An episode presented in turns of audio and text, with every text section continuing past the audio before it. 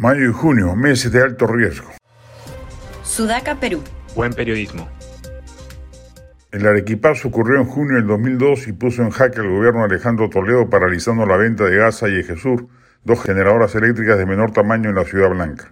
El moqueguazo sucedió también en junio, pero del 2008, encabezado entre otros por el entonces gobernador regional Martín Vizcarra, y obligó al régimen de Alan García a retroceder. El baguazo aconteció también en junio, pero del año siguiente, 2009, a propósito de la firma del Tratado de Libre Comercio con los Estados Unidos y llevó a que el Congreso modificara una norma para aliviar la tensión social.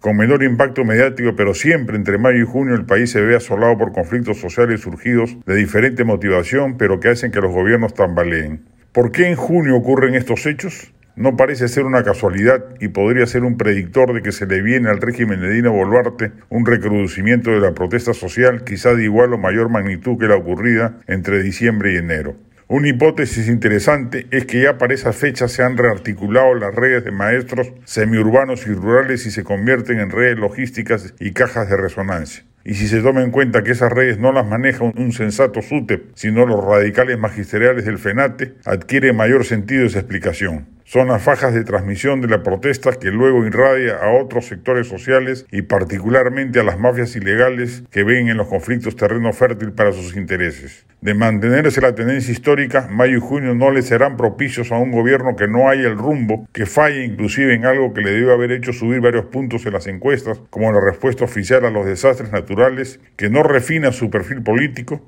aunque algo ha mejorado con el reciente cambio ministerial, y que por ende no emprende reformas que le den aliento histórico, más aún considerando que su horizonte de gobernabilidad se ha extendido hasta el 2026. Si recrudece el conflicto social virulento y el gobierno actúa de las dos peores maneras que ha demostrado ejercer en estos días, represión violenta, indiscriminada o parsimonia y concesión absoluta, podremos ver nuevamente a un régimen precario hackeado y en zozobra tal que su continuidad podría verse en peligro.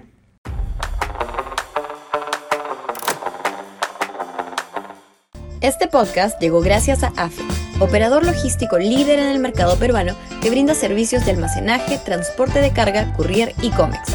Los puedes ubicar en www.afe.pe.